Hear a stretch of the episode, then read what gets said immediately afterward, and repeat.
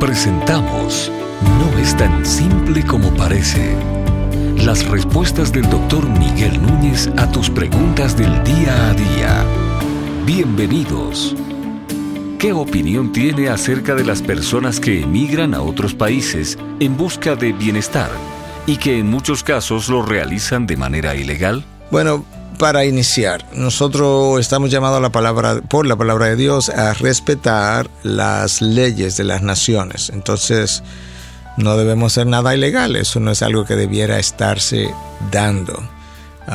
aquello que viola la ley de los hombres, viola la ley de Dios, porque la ley de Dios me dice que no viole la ley de los hombres.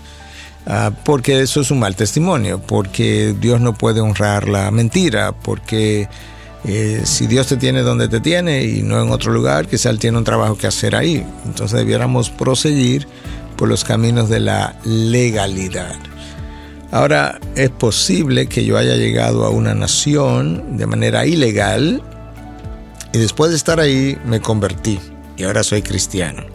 Entonces tú dices, ¿ahora qué hago? Porque estoy aquí ilegal y ahora soy convertido y debiera estar como en consonancia con las leyes.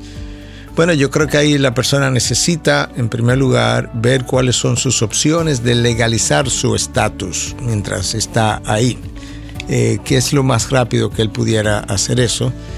De manera que si hay ese mecanismo, que inicie un mecanismo, o aún si es lento, que inicie un mecanismo de legalizar su estatus y ver si el país le permite permanecer ahí donde está.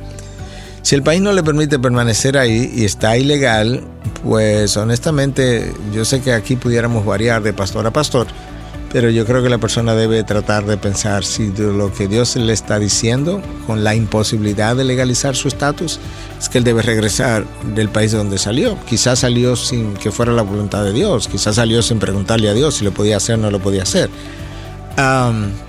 entonces esa es la, esa es la idea. Tenemos que ser ciudadanos eh, irreprochables, tenemos que ser ciudadanos respetables, tenemos que ser ciudadanos que dejan un modelo Ah, no debiéramos ser cristianos que damos a otros razones para cuestionar nuestra fe, para cuestionar la, la veracidad de la fe cristiana o la integridad de la fe cristiana en vista de todas estas violaciones.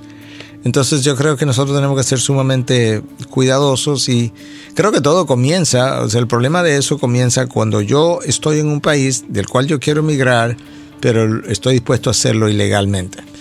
cuando nosotros estamos dispuestos a pagar para pecar, y eso es un grave problema, y ciertamente mucha gente paga para pecar. algunos pagan para pecar consumiendo alcohol, por ejemplo, pero otros pagan para pecar haciendo cosas ilegales. Y no creo que Dios está aprobando eso.